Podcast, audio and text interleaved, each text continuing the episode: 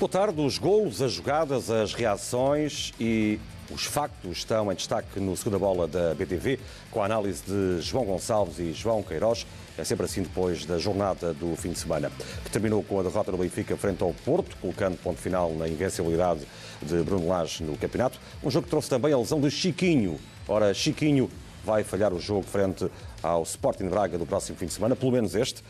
O estado clínico do jogador será avaliado durante o dia de hoje e depois o Benfica informará o uh, exato uh, estado clínico de Chiquinho, que, no entanto, é garantido falha ao jogo em Braga com a lesão no adutor que sofreu durante o jogo com o Futebol Clube do Porto no Estádio da Luz, depois de ter entrado no lugar de RDT aos 71 minutos.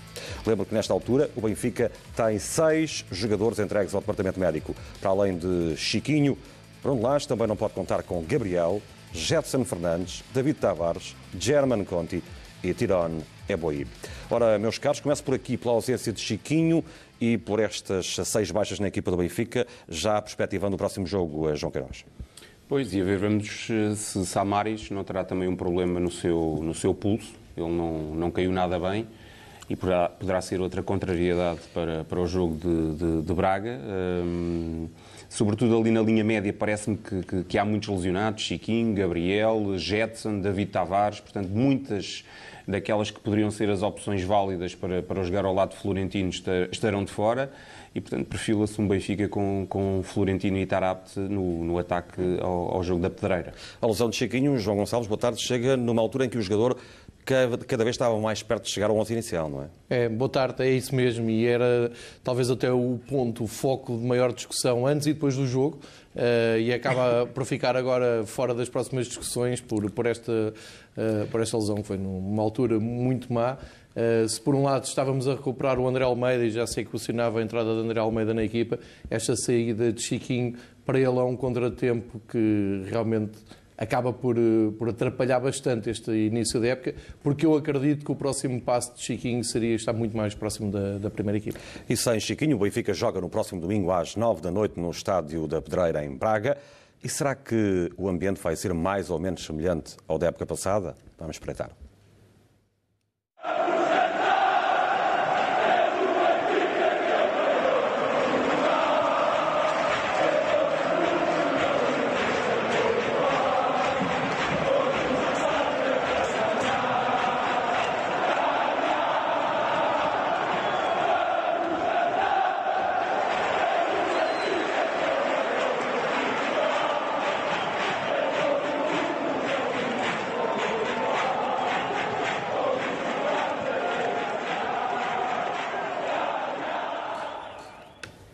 Na época passada, rumo ao 37, os benfiquistas João Gonçalves deram show na bancada. Uhum. Achas que o Benfica vai ter outra vez aquela bancada cheia de adeptos eh, para apoiar a equipa no próximo domingo? Embora Acho seja às 9 da noite e com bilhetes acima dos 30 euros, não é? Os bilhetes preços. no mínimo acima de 30 euros. O jogo começa no mínimo às 21 horas e hum, por tudo o que nós vivemos na, na bancada em abril e pela experiência que temos já de, de idas à, à pedreira em épocas anteriores, Uh, Diz-me a experiência que nenhum dos adeptos do Benfica, dessa bancada visitante, sai de lá antes das 11 da noite e estou a ser otimista. E depois há toda uma viagem para fazer, seja para, que ponto, para parte do ponto do país uh, for. Isto dificulta muito a quarta jornada, um jogo às 9 da noite, mais 30 euros. É um convite para não ir e depois, deixa-me acrescentar, eu disse-o aqui em abril, volto hoje a repetir, as condições da pedreira nestas enchentes são absolutamente miseráveis, com apenas com uma escadaria para os adeptos visitantes, que depois dá acesso a toda a bancada em toda a largura. Para entrar e para sair é sempre muito complicado. Enfim, já vem sendo habitual estas más condições dos estádios da, da Liga Nós, mas apesar disto tudo, acredito que principalmente os adeptos do Benfica no Norte vão dar um, um sinal de confiança à equipa e vão encher as bancadas Queres acrescentar alguma coisa, João Queiroz? Ou viramos já a página? Não, acho que, independentemente de, de, de, daquilo que, que o Benfica tem vindo a produzir e do que aconteceu este fim de semana, acho que neste momento os adeptos do Benfica só, só poderão dar uma resposta convincente no apoio aos, aos seus jogadores.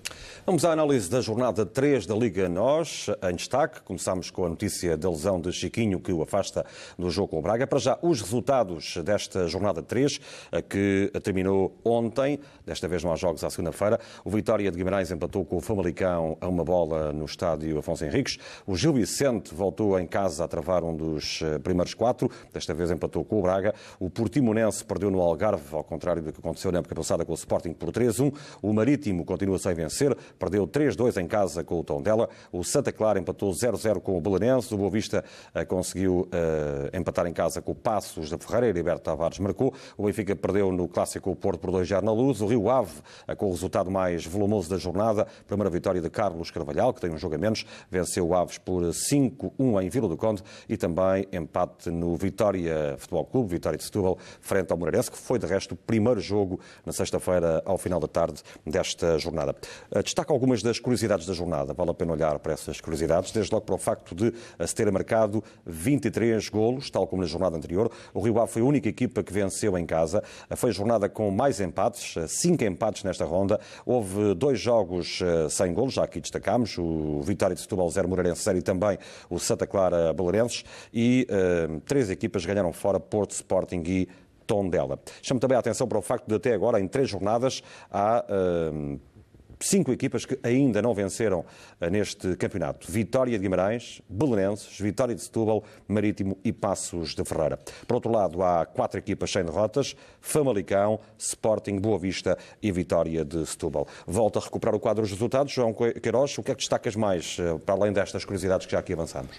Olha, destaco o facto do Vitória de Setúbal uh, ainda não ter marcado golos em casa e também ainda não sofreu. Dois empates a zero. Primeiro com o Tondela, agora com o Moreirense. O mesmo se passa com o Santa Clara. Uh, a equipa do, do, Santa Clara ainda não conseguiu marcar em casa. Perdeu com o Famalicão por, por duas bolas a zero. Empatou desta vez com, com, com o Belenense a zero. De qualquer das formas, o Santa Clara, como, como já averbou uma vitória em Passos de Ferreira, está, está numa situação bem mais uh, tranquila do que, do que os Chadinos. João Gonçalves, também meteu sublinhado para esta jornada 3. Olha, acho surpreendente a vitória do Tondela na Madeira, quando menos esperava. Eu achei o Tondela muito fraco nas duas primeiras jornadas e fiquei surpreendido com o jogo que fizeram na Madeira. Mas o meu maior destaque vai para o Vitória de Guimarães. Tem sido muito elogiado, tal como no ano passado, o seu arranque, o seu futebol, a sua postura em casa. E a verdade é que já perderam quatro pontos nos últimos minutos por desconcentração, uh, nomeadamente aquele, aquele gol que vamos ver daqui a pouco em casa. É muito, muito estranho o que se passa com o Vitória de Guimarães, apesar de saber que está a meio de uma eliminatória europeia, pode ter pesado aqui nesse fator.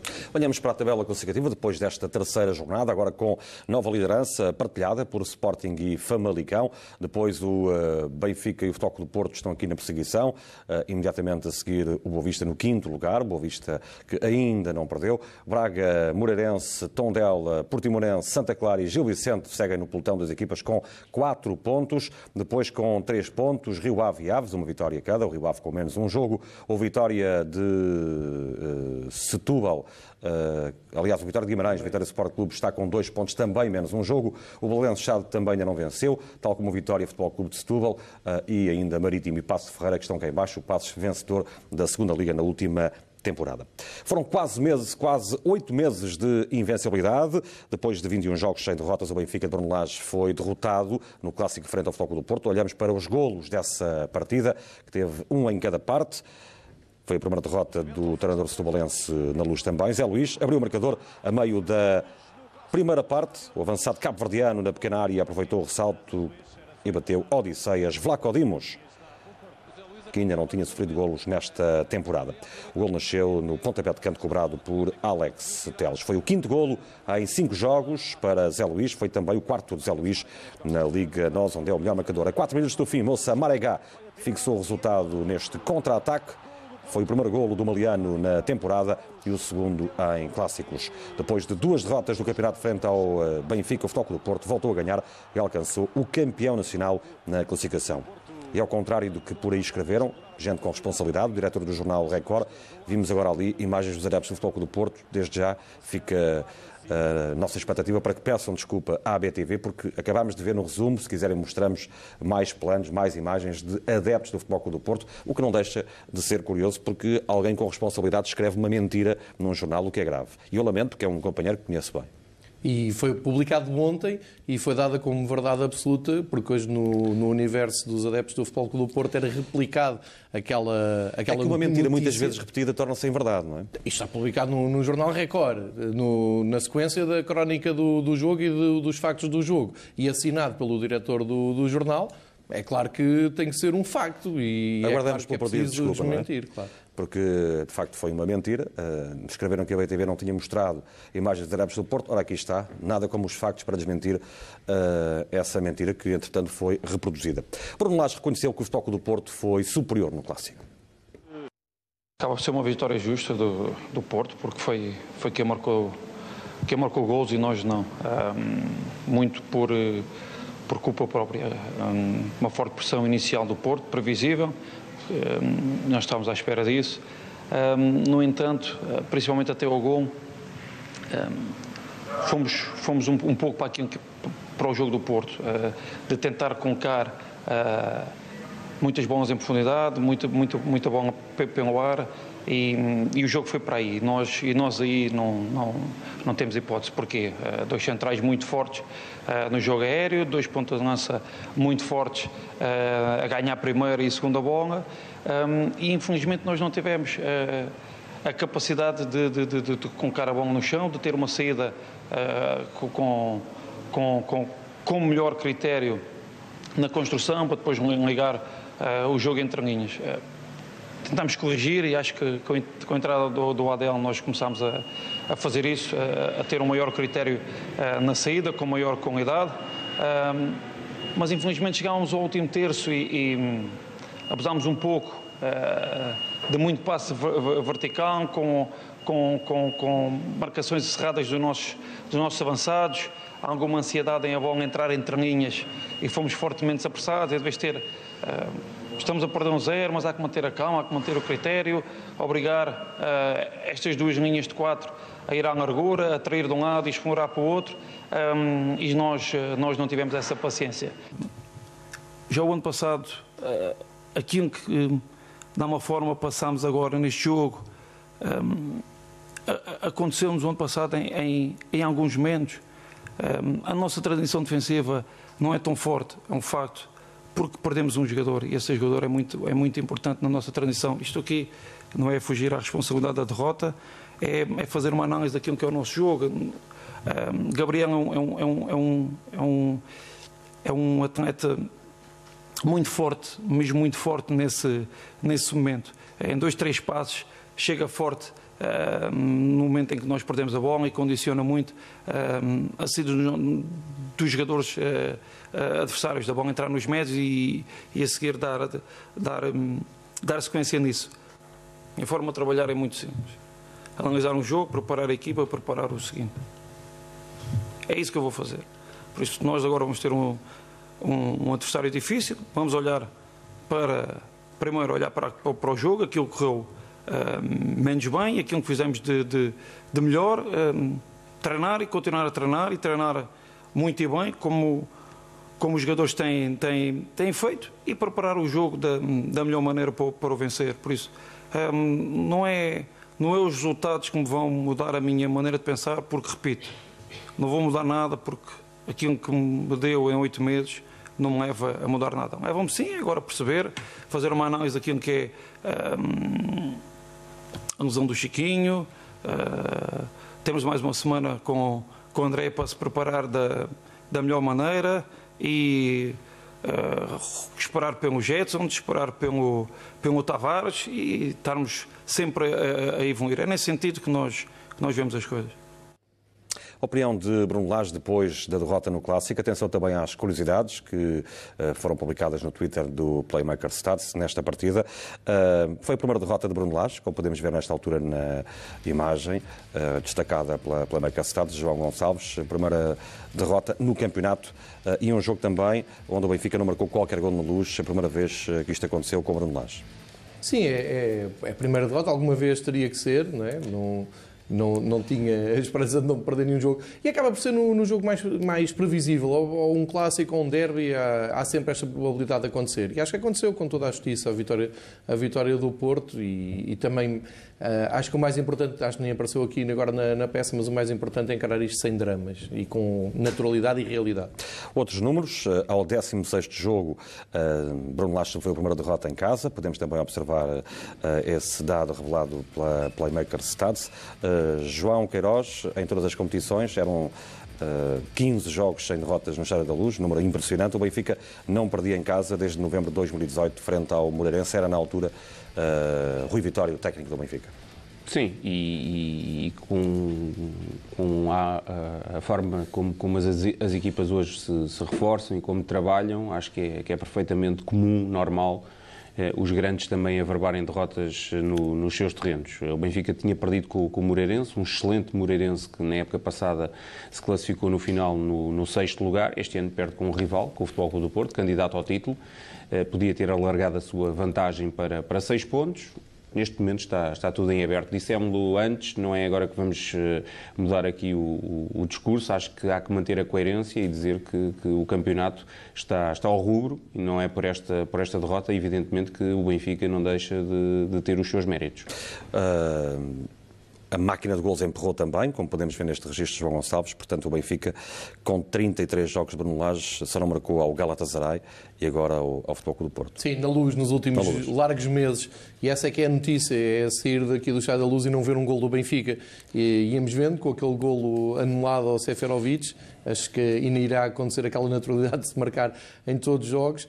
Eh, mas esse é um sinal forte também do que é que foi o clássico e da maneira como as coisas correram mal a Bruno Lage e a equipa do Benfica. Ainda mais números, foi a quinta derrota de Bruno Lage no comando do Benfica, tinha perdido frente ao eh, Futebol do Porto já para a Taça da Liga na época passada, perdeu também com o Dinamo Zagreb, Sporting e Eintracht Frankfurt, sendo que uh, esta foi a primeira para o campeonato.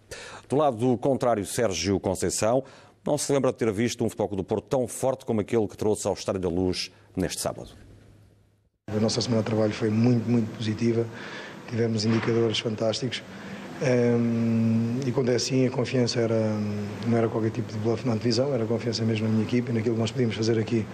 Um, entramos, entramos bem no jogo eh, de uma forma agressiva, agressiva, eh, agressiva no bom sentido, a pressionar, a pressionar eh, aquilo que era a primeira fase de construção e a bloquear muito aquilo que era o jogo interior do, do Benfica, a deixar sair mais por fora, mas sempre com uma, uma boa ocupação do espaço, sempre com posicionamento, principalmente no nosso duplo pivô, Uh, fantástico, uh, o que não permitiu que o Benfica chegasse, chegasse à baliza. Nós uh, chegámos em algumas situações, em algumas ocasiões na primeira parte, que, que, que, poderíamos ter, feito, ter feito mais e foi uma constante durante o jogo. Se a definição fosse diferente, se calhar o resultado seria outro. Isto não quer dizer que o Benfica não é fortíssimo, não quer dizer que nós ontem éramos os piores e hoje somos os melhores. Era um jogo importante onde, onde, onde viemos ganhar a casa do rival, mas agora uh, temos já um, um, jogo que para nós também é importante na próxima semana contra o Vitória, onde o ano passado perdemos três pontos. Sérgio Conceição, que também fez história, é o primeiro treinador do Futebol do Porto a vencer duas vezes no Estádio da Luz para o campeonato, como de resto também uh, podemos aqui observar. Uh, o capitão do clássico do lado do Benfica, Pizzi, deu a cara no final do jogo.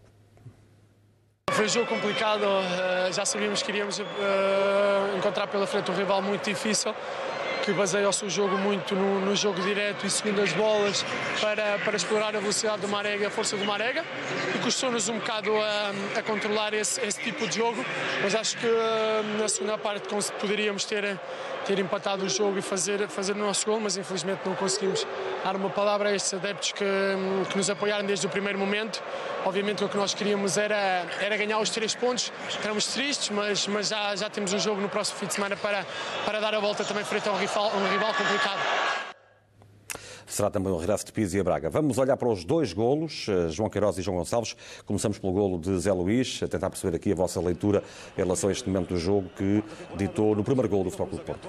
Olha, este, este golo acaba por trazer justiça ao resultado, isso não tenho dúvidas nenhumas, mas acaba por ser até a maneira mais aleatória que o Porto arranjou para marcar golo. Repare que o Zé Luís fez o lance e depois beneficiou do facto da, da chamada que faz ter sido muito poderosa. Ele depois tem a sorte de cair onde a bola vai ter com ele e faz o gol. É um gol aleatório, o Porto poderia ter feito de outra maneira, de maneira mais estruturada, mas acabou por dar alguma justiça. Mas neste lance, acho que o Benfica aqui não não poderia fazer eh, melhor. Isto faz parte do jogo, é, um, é uma bola que, que, acaba por ficar ali aleatoriamente na disposição do Zé Luís. Olhamos agora na tua perspectiva, Sim, João é bem batido o canto pelo, pelo Alex Teles. Uh, há ali uma, uma abordagem, vá lá, uh, um bocadinho a medo do, do ferro. Uh, a bola acaba por bater nas costas do Ruban Dias. E o mérito do, do Zé Luís é, é, é manter-se concentrado na jogada até ao fim. Eu recordo-me por exemplo, uh, um lance muito semelhante a este, naquela baliza, no Benfica Sporting de, de, de 2017-2018. Também há ali uma carambola, o Jardel faz um movimento muito parecido com o do Zé Luís e a bola caprichosamente vai ao poste. Portanto, é daquelas. Uh, foi uma das muitas bolas que o Benfica enviou ao poste nesse, nesse derby. Nestas circunstâncias, uh, pode acontecer tudo. O, o Zé Luís tem, tem o mérito de se manter na jogada até ao fim, volta a realçar, mas depois tem um bocadinho a, a sorte da bola lhe cair mesmo à frente uh, do, do, pé esquerdo e de conseguir colocá-la por baixo do, do Odisseias. Vamos uh, suportar-nos também nas estatísticas da Goal Point para olhar para os números do uh, desafio, para as estatísticas do jogo, mas ao mesmo tempo gostava de perceber com uma nota de 0 a 10 que fazemos sempre, quer o Benfica ganhe ou perca, vamos perceber qual é a vossa avaliação em relação ao desempenho do Benfica. tal como Bruno Lage também não mudamos a, nova, a nossa forma de estar, é assim. Claro. Uh, e, no fundo, tentar perceber o que é que se passou, na vossa opinião. Começo por ti, João Queiroz. Bem, acho que a exibição do Benfica hoje merece um 4. Ah, o Benfica perdeu e, portanto, sendo um resultado negativo, acho que também justifica uma nota negativa. Uh, mais do que isso, foi uma exibição que esteve longe de ser uh, interessante por parte do, do, do Sport Lisboa e Benfica. Podíamos estar uh, aqui a falar de um, de um 0-2 negativo, mas um jogo totalmente diferente, em que o Benfica uh, tivesse tido alguma infelicidade, tanto em termos defensivos como em termos ofensivos. Acho que o Porto foi mais forte, há dias assim, quando, as equipe, quando equipas deste nível se encontram, tudo pode acontecer. Acredito eh, com as mesmas ideias, quer de um lado, quer do outro, se voltassem a encontrar nove vezes para completar, lá está, aquele ciclo de 10 Sim. jogos, dificilmente o Benfica voltaria a ter uma tarde tão, tão infeliz, mas acho que os jogadores do Porto souberam interpretar, eh, lá está, as ideias do seu treinador, acho que, que, que o Porto entrou pressionante, conseguiu condicionar o Benfica eh, de diversas formas. Na primeira fase de construção, tapou-lhe o jogo interior, não permitiu que o Benfica chegasse à área uh, através de, de, de, jogadas entre linhas. O Benfica foi obrigado a cruzar muitas bolas de longe ou muitas bolas da, da linha lateral para, um, para uma área onde estava um guarda-redes que mede 1,90m e tal e, e, dois centrais também muito, muito agressivos no, no jogo aéreo. E, portanto, acho que, que, a vitória do Porto é, é justa e, e à semelhança de, de, daquilo que se falou durante, durante muito tempo sobre qual seria a abordagem do, do técnico do Benfica, Bruno Lage, a uma derrota, acho que ele obviamente não está feliz, ninguém no Benfica pode estar feliz com uma, com uma derrota, ainda para mais frente ao Futebol Clube do Porto. Era o que faltava, mas, não é? É, mas consegue ter a lucidez para explicar aquilo que se passou, uh, que se passou em campo. E mais, e também não veio com aquelas frases feitas do cabeça levantada. É? Claro, e o campeonato continua a estar perfeitamente em aberto. Dissemos se a vantagem se alargasse para, para seis pontos. Agora, há que também ter a, eh, a, a capacidade para, para perceber que uh, estes jogos muitas das vezes uh, ganham-se mesmo antes de serem jogados. Uh, Mas, por, eu... Pela forma como se prepara, como se aborda o, o, jogo em si. E acho que, que, o Benfica talvez tenha, tenha caído é um, nesse bocadinho. É um bom modo para a opinião do João Gonçalves, que eu acho que quem teve a oportunidade de ler no Red Pass, no blog do João, a opinião dele é extraordinária, a forma como ele faz a leitura. E acho muito interessante, porque depois do jogo, o país inteiro está uh, permitam uma expressão um pouco corriqueira, a malhar no, no Bruno Lage. Uh, é tudo mau, agora o Presidente não presta, o Bruno Lage não presta, os jogadores não prestam, o Helder Conduto não presta, tu não presta, ninguém presta aqui hoje, é tudo mau, tem que se mudar tudo. Pronto, isto, ninguém está imune à crítica. A questão é que antes do jogo não ouvi ninguém a pôr em causa o 11 que tinha sido utilizado nos jogos anteriores para este jogo. Claro. E foi assim que tu iniciaste a tua crónica. Sim, eu tenho uma. Porque depois do jogo é fácil toda a gente reconhecer, claro, ou durante o jogo, que o Benfica não jogou nada, zero. Agora, antes do jogo, mas, não ouvi, mas, mas não ouvi ninguém dos Iluminados falar sobre a questão tática de, de Bruno Lage e a abordagem ao jogo que ele fez, pegando no que tinha feito nos jogos anteriores. Helder, mas atenção, eu quando falo na, na abordagem que o Benfica tem, e, e, tu sabes, e o João também, porque já, já me conhecem, e às vezes temos conversas até em off que eu dou uma extraordinária importância à forma como se preparam os jogos do ponto de vista anímico. Acho que a estratégia, do ponto de vista técnico-tático, do ponto de vista físico, as equipas têm Alguma que estar coisa falhou, preparadas. facto. Exatamente, mas animicamente, eh, muitas das vezes estes, estes desafios são, são decididos porque, porque, lá está, a- cabeça ou o psicológico do, do- de um coletivo consegue-se sub- eh, sobrevalorizar ao outro. É a tua opinião e, correta. Agora a questão é, é tentar perceber um, um pouco da tua lógica. O João não diz diferente de ti em relação ao final do jogo. Agora, a questão do início é que é interessante, não é? É porque eu, eu acho que o Benfica acaba por, hum, isto por irónico que pareça, o Benfica acaba por ser vítima da sua estabilidade e da- do bom momento que atravessa.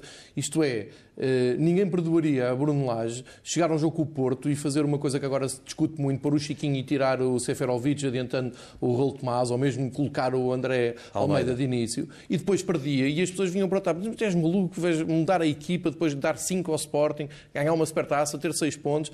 Portanto, é isto, e por isso é que o futebol é fabuloso neste ponto, de- ponto É magnífico, de vista. permite de- estas, de eh, discussão. divergências de opinião. Mas acho que é também um pouco de eh, mau gosto de chegar ao fim do jogo e dizer ah, eu bem parecia que isto estava tudo errado. Não, o, o, e o- próprio Bruno Lage, parece-me que já antes do jogo não estava com muita vontade de aflorar questões táticas individuais, porque sabia que está um pouco refém, e isto é muito irónico, porque está refém de uma coisa boa, de um trabalho bom e de meses e meses a ganhar e a marcar golos.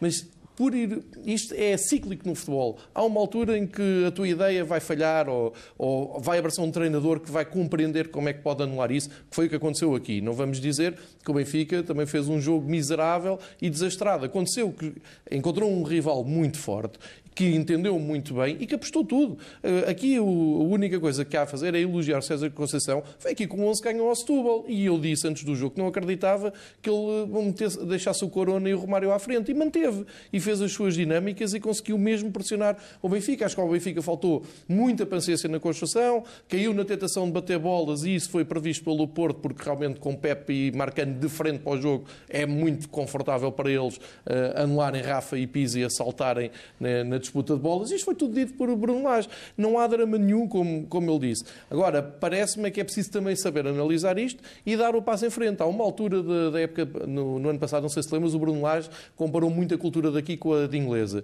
E o da inglesa é, vamos passar, passar já para o próximo jogo. Aqui fica-se muito tempo a matutar na, na coisa que correu mal. Eu acho que temos que ser equilibrados na, na análise. Isto foi um jogo que o Benfica perdeu, perdeu no- na sua ideia de jogo, na sua maneira de estar, na- dentro da sua zona de conforto, se quiseres, e há mérito do Porto. Não há problema nenhum nisso. Eu não, não quero mudar agora o tudo, plantel João, todo. os outros E- também jogam. tudo- Claro. Há que dar mérito aos adversários. Eu tenho uma ideia, eu- tenho uma clara ideia disto, que é o que falta ao Benfica para aprimorar e para ter mais fle- flexibilidade nesta maneira de jogar, é jogar mais vezes com o Porto.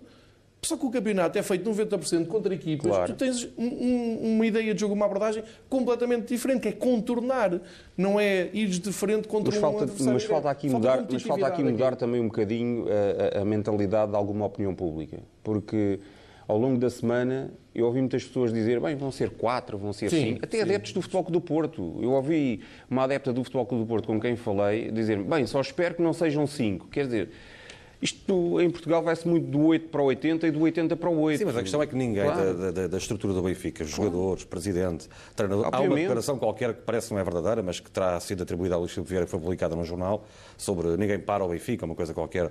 Ah, mas nem o Bruno Lage nem os jogadores disseram que iam ganhar por um, Antes, por pelo dois, por contrário. três, por quatro, por Sim, cinco. sim, sim, obviamente. O, Bruno- o Bruno obviamente. Lage, na conferência de imprensa, estava tenso até com. tenso na, na maneira como estava a falar do clássico, não estava Portanto, vontade. não houve não- fanfarronice dos jogadores Claro, nem do. Agora, não alguma coisa o- correu mal, era claro, só que Não faltava. ouvi o Bruno Lage dizer, não, isto está tranquilo. Mas corre mal, lá está, porque, porque os outros também jogam e há que dar mérito Claro. aos outros. Eu e em Portugal há um que- bocadinho aquela cultura, se não ganharmos, que é que correu mal aqui? Não, os outros também têm o mérito e desta vez o Porto ganhou porque foi melhor. Mas também acho que não está tudo bem quando se ganha e não está tudo mal quando Claro, se perde. evidentemente. É um pouco esta cultura que quando se ganha está tudo ótimo eh, e esconde-se muita coisa e quando se perde está tudo mal. não é? Obviamente. Portanto, eu acho que é preciso gente esse ganhou meio termo. no ano passado, na época passada, a grande vitória de Bruno Lage foi no Dragão.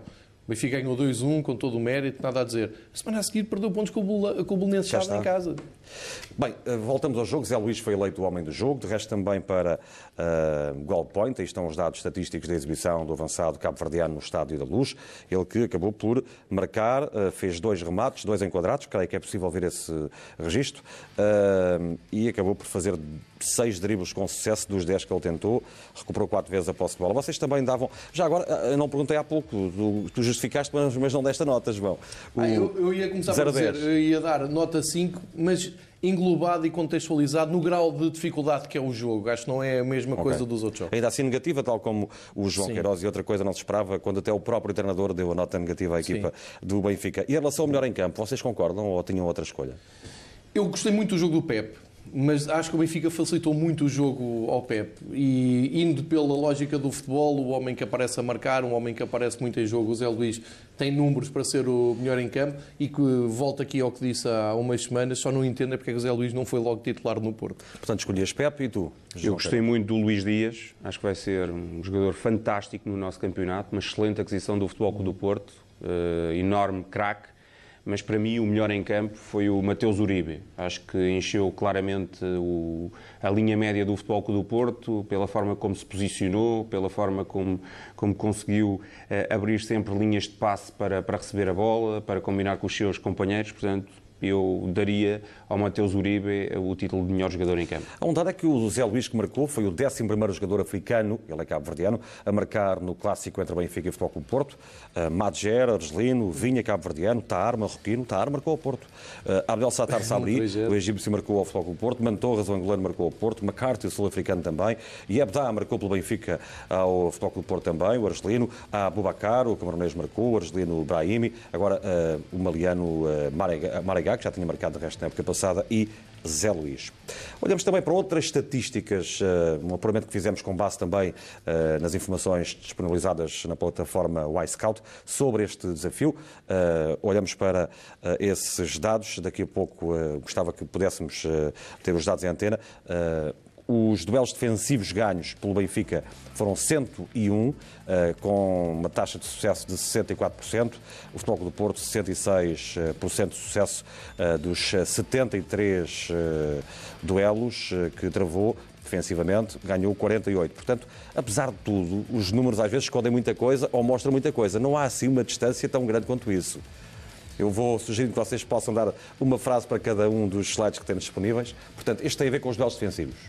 Sim, e, e isto mostra que o jogo também, eh, apesar do Benfica não ter, não ter estado bem no jogo, o jogo acaba por ser equilibrado dentro deste ponto de vista, do ponto de vista do Porto, apesar da sua superioridade numérica no meio campo do Benfica, não ter conseguido tantas rupturas como, como era de esperar. Nos duelos aéreos, o Porto... Uh até não conseguiu ganhar mais que o Benfica, de acordo com as estatísticas dos Mas o Benfica aéreos. também abusou de, de bolas no ar.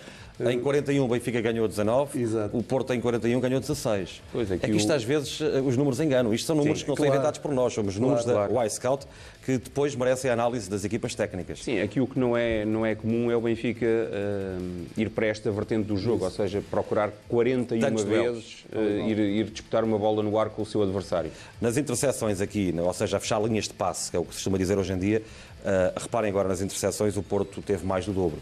Portanto, pois, fechou muito os espaços. Foi, como dizia o João Queiroz, foi muito rápido na pressão, a fechar espaços, a obrigar o Benfica a errar.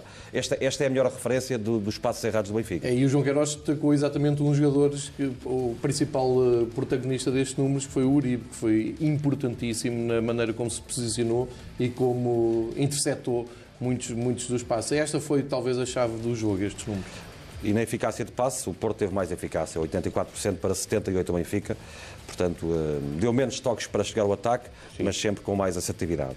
Uh, no que concerne aos passos laterais, uh, reparem, isto é um, um detalhe importante. O Benfica, como não tinha grandes condições para entrar na zona defensiva, chamado bloco, a zona defensiva, a zona de estrutura do Porto, então o que é que o Benfica fez? Muitos passos laterais. Lateralizou o seu jogo. Reparem aqui nos números uh, da Y-Scout, 171 passos laterais, 140 certos mas lateralizou demasiado o jogo. Muito. E o Bruno Lage disse isso, ele foi o primeiro a assumir isso e não é normal no, no Benfica o jogo ir tão por fora. Uh, quanto aos passos longos, eh, também importa ver, há aqui algum equilíbrio nos passos longos, mas cá está o Benfica, até teve mais passos longos do que costuma ter. Sim, porque, eh, lá está, porque não, não teve paciência na construção. Uh, a maior parte daqueles passos longos que tu tens ali são bolas uh, que eu diria que são batidas em desespero na frente à procura de uma profundidade que nunca apareceu. Nos passos progressivos, ou seja, passos que façam a equipa avançar em mais de 15 metros, uh, aqui claramente o Porto levou vantagem. Portanto, a equipa quando avançava, João, era muito assertiva no passe, o Benfica errava. Sim, o jogo acaba no cômputo geral, a nível de, de, de, situações, por, por ser equilibrado. Não há aqui um, um número de, de, oportunidades do Futebol do Porto inusitado. Uh, o Porto tem uma oportunidade antes de, marcar o seu, o seu gol inicial. Uh, acaba por, na, no início da segunda parte, ter um remate do Luís Dias e é só já na fase final, quando o Benfica já está claramente balanceado em desespero, é que o Marega aparece duas vezes frente a frente com, com o Odisseias. Portanto, estes números acabam por evidenciar alguma superioridade do Futebol do Porto, mas muitos deles e, e, isto visto tudo na globalidade demonstram um extraordinário equilíbrio. Uh, também no que concerne aos cruzamentos uh, e cruzamentos certos neste jogo, Reparem, o Benfica fez 31 cruzamentos, o Porto só fez 8 cruzamentos no jogo. É, e, uh, e acertou 8, um. Só um é que acertou. E aí acho que o Benfica teve bem. É um dos aspectos do jogo em que o Benfica teve bem. Não valeu de muito para o resultado final, mas aí o Benfica tinha o posicionamento certo. Só que o Porto arranjou uma alternativa muito boa, que foi o jogo anterior e uma transição rápida. Em relação aos passos por minuto, tem um pouco a ver com o posse de bola. O, o Porto fazia 13 75 passos, portanto, vai lá, 14 passos por, por minuto. O Benfica 17, cá está. O Benfica mastigava mais o jogo, tinha mais dificuldades. À procura de alternativa para sair. Sim, e houve, e houve várias situações em que, por exemplo, se notou que o Florentino queria sair, e ele é muito hábil nisso, mas caíam logo dois jogadores do Futebol Clube do Porto ali em cima de si ele tinha que dar mais uma então, voltinha. Então lá estavam os passos para trás e para claro. lado, e depois aquelas bolas longas. E muito elogio para o Romário, que fechou muito bem no meio. Em relação ao cobrimento médio dos passos, eh, curiosamente, o Porto fez passos mais longos também. 22.9, eu tinha a ideia Sim. que o Benfica tinha feito até mais, mas, mas o Porto fez mas, mais. Lá está, é, Isto é, é, é 22.9, ou seja, quase 23 metros de distância, a distância média dos passos. Mas é a essência do Porto, e se calhar isto até se desequilibrou mais na altura em que o Porto começou a meter bolas para o Marega, já na fase final. É, é, e é daí que surge também o segundo gol do Porto. Agora, é bom que sublinhemos isso, nós, tal como dizia o Valdano esta semana na crónica no Jornal A Bola, não vamos eh, decompor o futebol em estatística, longe disso, mas são dados estatísticos, Ajuda. Eh, dá trabalho também andarmos a pesquisar isto, e e que trouxemos aqui por respeito a si em casa, para observar um pouco do que foi o jogo e com dados que vão em conta da vossa opinião mais uh, uh, recente sobre este desafio. Há também um dado curioso, tem a ver com a gestão dos plantéis dos quatro primeiros da época passada, que são uh, também candidatos nesta temporada. De resto, os seis primeiros previsíveis para esta época até se vão defrontar este fim de semana. gostava de ouvir a vossa opinião, porque o Benfica até agora foi a equipa que meteu menos jogadores no 11 titular. Portanto, só mudou o Gabriel que se ilusionado, entrou o Samaris. O Futebol do Porto já meteu 18 jogadores e já utilizou 20 nas competições até aqui. Uh, o Sporting já vai com 16 titulares também, portanto já rodou 16 jogadores posição, pelas posições de titular. Uh, e o Braga, ainda ontem mudou 11 jogadores, já utilizou em 6 jogos 24 jogadores e 22 deles passaram pelo 11. Isto tem um pouco a ver com a gestão. Quando se fala muito de cansaço, há quem diga uh, que não há cansaço nenhum quando estamos em agosto. Há quem diga que é preciso, desde já, fazer a gestão. Eu quero que vocês me digam a vossa opinião, como é evidente. Começo pelo João Gonçalves. É, é, para mim é muito simples. No Braga, o Braga está envolvido na pré-eliminatória da, da Liga Europa e há um grande cuidado depois do susto que tiveram no ano passado e o Sapinto sabe que não pode falhar o acesso à fase de grupos. E o Sapinto uh, assume completamente, ele diz aos jogadores que não tem problema nenhum em mudar a equipa toda porque confia em todos. E aí está a ser, está a levar... Uh, na prática, para dentro de campo, aquilo que se diz no treino. No caso do Sporting, uh, o jogo que tem ali a mais é o da Supertaça, só que o da Supertaça correu muito mal e, portanto, o Kaiser teria mesmo que mexer qualquer coisa, uh, mesmo que estes 16 titulares uh, que fazem agora a somatório não tivesse dado nada. Mas até deu, e para ver como é o futebol, há três semanas estávamos aqui a falar numa crise do Sporting, hoje está em primeiro lugar no campeonato e provavelmente até arranjou ontem o 11, metendo o Vieto, que diziam que não, não poderia encaixar ali. No Porto, os 18 é um pouco parecido, é também tem a ver com a Liga dos Campeões e dois jogos correram muito mal ao Porto, que foi é, principalmente o de Barcelos. O Porto depois muda tudo e repara, de um jogo para o outro, em 18 que utilizou, usou os mesmos 11 para Setúbal e para Benfica. Isto é sintomático, só para aí a terceira ou quarta vez é que o Sérgio Conceição é, acertou na equipe e confiou naquele 11. Da parte do Benfica é aquilo que eu disse. O Benfica está muito confortável com o 11 que apresentou desde o primeiro jogo. Tudo saiu bem ao Benfica até ao Clássico e, portanto, era muito estranho teres ali um número muito diferente deste. Esta é a minha leitura. Pois, uh, concordo com o que o João diz. Uh, Nota-se perfeitamente que as equipas que têm mais jogos as que participaram nas competições europeias ou nas pré-eliminatórias das competições europeias têm mais jogadores uh, utilizados e têm mais jogadores colocados a, a, a titulares. É perfeitamente normal. É, é, é, uma forma dos seus treinadores fazerem, lá está, a gestão, até a gestão das expectativas dos próprios, dos próprios atletas. Depois, nota-se, e, e, e, relativamente ao Sporting, é isso. O Sporting perde por 5-0 na final da, da, da, da Supertaça. O seu treinador, inevitavelmente, para a Madeira, para o Funchal, tinha que alterar qualquer coisa, até para, para mexer uh, do ponto de vista anímico na cabeça dos, dos jogadores. E depois, há aqui outra, outra certeza que, que se tiram destes números, é, é, é a estabilidade de um plantel de um ano para o outro. O Benfica mantém mais jogadores. E, portanto, ao manter mais jogadores, uh, os que jogavam no ano passado dão garantias ao seu treinador e, portanto, continuam a ser titulares. O Benfica só tem duas novidades. O Nuno Tavares, porque o André Almeida não começou, estava lesionado, e o Raul de Tomás, que faz de, de João Félix. De resto, são, são todos os mesmos. Independentemente no meio campo, joga Florentino e Samaris ou Florentino e Gabriel. Também poderia jogar Samaris e Gabriel. Mas, portanto, é, é, é, dar continuidade àquilo que de bom foi feito e, e, com resultados, porque o Benfica, excetuando este jogo frente ao Futebol do Porto, tem vindo a ganhar as suas partidas. João Gonçalves, que impacto, que efeito é que pode ter este resultado do Clássico eh, no Benfica, no Futebol do Porto, no campeonato? Para já, coloca os dois no, nos, com os mesmos pontos e há aqui uma vantagem que psicologicamente é positiva para o Porto, que é o confronto direto, que pelo menos nas próximas jornadas vai, vai poder dar moral ao Porto. Agora, eh, eu, eu recuperava há pouco um episódio da, da, época passada, o Benfica ganha ao Porto, faz mais difícil, depois perde dois pontos logo de seguida em casa com o Belenenses. Eh, eu acho que isso vai continuar a acontecer eh, este ano. Eh, aliás, o Sérgio Conceição já alertou que vão jogar com o Vitória, que roubou pontos, o Vitória de Guimarães, roubou pontos ao Porto no ano passado, foi muito importante para as contas finais.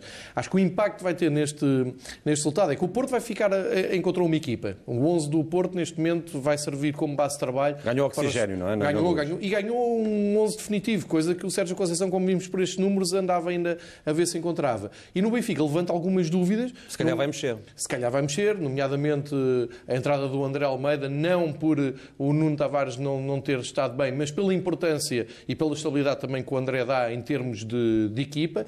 Eh, e aquela questão da, da, ligação da frente, não sei se não, se não poderá ter aí um, um ajuste ou não. De qualquer maneira, é preciso também pensar que o próximo jogo antecede uma paragem para as seleções, que geralmente é aproveitada pelos treinadores para se fazer eh, esses acertos em treino. E Bruno Lage é um treinador que gosta muito de fazer mudanças, mas com o treino primeiro. Que impacto, que consequências, João Queiroz? Pois, no imediato, acho que o Porto ganha, ganha um balão de oxigênio, ganha muita moral, muita motivação, se bem que eh, temos aqui vários eh, fatores que, que, que interessará eh, analisar. Em primeiro lugar, a jornada do próximo fim de semana, em que o Futebol do Porto recebe o Vitória de Guimarães e o Benfica vai, vai a Braga. Ou seja, dois jogos onde potencialmente os dois grandes, ou neste caso os dois principais candidatos ao título, correm riscos de, de perder pontos.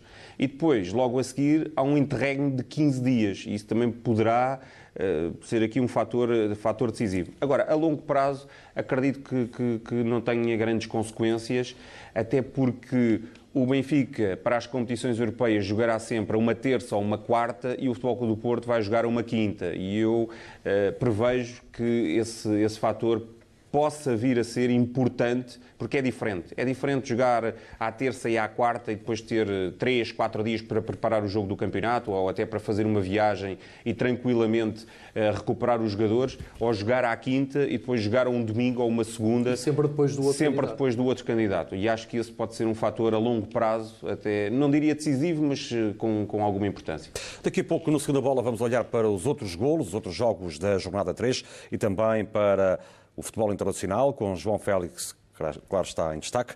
Mas para já vamos às gargantas afinadas, o cantinho aqui do Segunda Bola à segunda-feira que dedicamos também aos adeptos espalhados pelo mundo, a claques, grupos organizados, a símbolos adeptos. Hoje voltamos a Marrocos, onde já estivemos para conhecer a claque dos vermelhos do VAC de Casablanca. Hoje vamos trazer aqui as Águias Verdes, o rival, o Raja, a que tem uh, uma das claques uh, que servem de fonte de inspiração para muitos adeptos por esta Europa fora.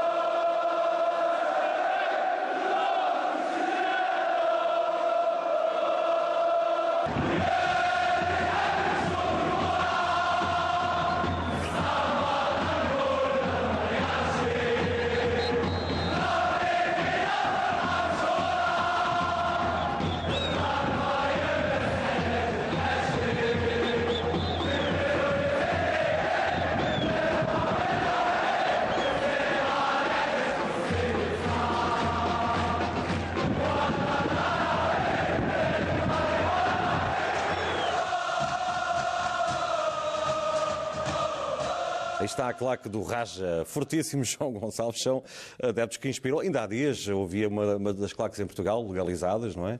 A cantar uh, uma destas uh, canções do, dos marroquinos. Eles vão lá buscar isto.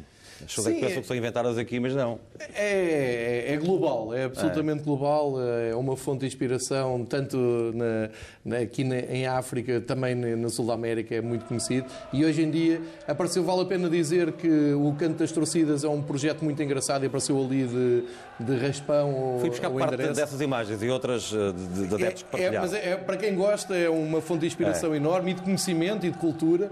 E depois deixa-me só destacar o facto de os cânticos são sempre muito. Uh, as letras não são ao acaso, são letras fortes. Sim, tem muito e, a ver com a história também do clube. E, e, tem muito a ver também com a internacionalização deles. Uma coisa que nós não damos importância nenhuma na Europa, que é as taças intercontinentais, os jogos uh, amigáveis, os torneios internacionais para os sul-americanos e para os africanos é absolutamente determinante. Por isso é que tu viste ali, e para explicar às pessoas que Auckland, é? é as vitórias que eles vão acumulando nos torneios internacionais que, que participam. É de facto foi fabuloso. É um extraordinário. Quem, quem treinou este clube e falava muitas vezes foi o José Romão, o meu querido amigo José Romão, que ele dizia: Helder, tu não tens ideia do que é. E é isto. Isto é impressionante Mas é, é isto já há muitos anos. Há muitos anos. Isto, não é, isto não é preciso pedir-se ao público para apoiar. Eles já vão para o estádio com este espírito. E é uma Sim. parede humana absolutamente fantástica. Bem, não cabe ali mais ninguém. Um aqueles adeptos já, muitos também nos estão a ver um bocadinho mais fundamentalistas, já estão a dizer isto é muito verde para o meu gosto. Calma, isto é. São as águias. São as águias de Casa Blanca. são as águias de Casa Blanca. Não vamos ferir suscetibilidades.